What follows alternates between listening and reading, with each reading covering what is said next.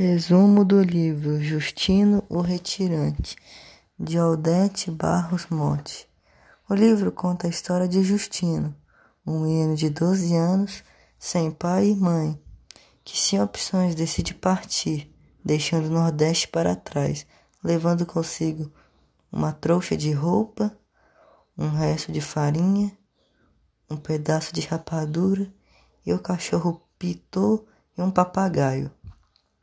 Numa longa caminhada, já de pernas fracas, Justino avista um grupo de retirantes que também sofriam com a fome e a sede, além das crianças que choravam com a falta de comida. Já com o grupo, Justino se aproxima de um senhor chamado Chico Cego, um tocador de viola que também cantava durante a dura caminhada até que finalmente chegam a um lugarejo chamado Croibero, onde se alojavam em, uma, em um abrigo. Dessa forma, tinham onde dormir, cuidados médicos e comida, mas não podiam permanecer na vila, são obrigados a partir. Chico Cego e Justino se aventuram na cidade se apresentando como artista de rua. É quando Justino conhece a dona Severina, que lhe oferece serviço e comida quentinha. Dona Severina se comove com a situação da criança. E a fome não fazia mais parte da vida de Justino, que agora recebia pelos seus serviços que fazia.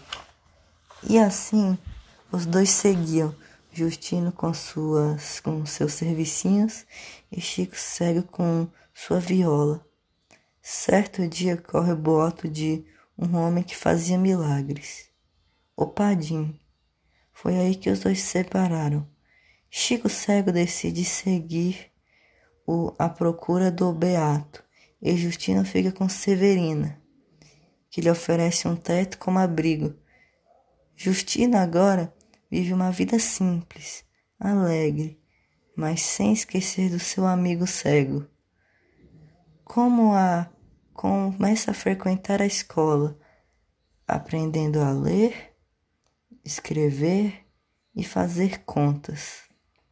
Após três anos, estuda com a ajuda de um velho professor que fez como amigo, que lhe ensinou a buscar nos livros um novo mundo. Na formatura, Justino é escolhido como orador da turma, momento de grande euforia.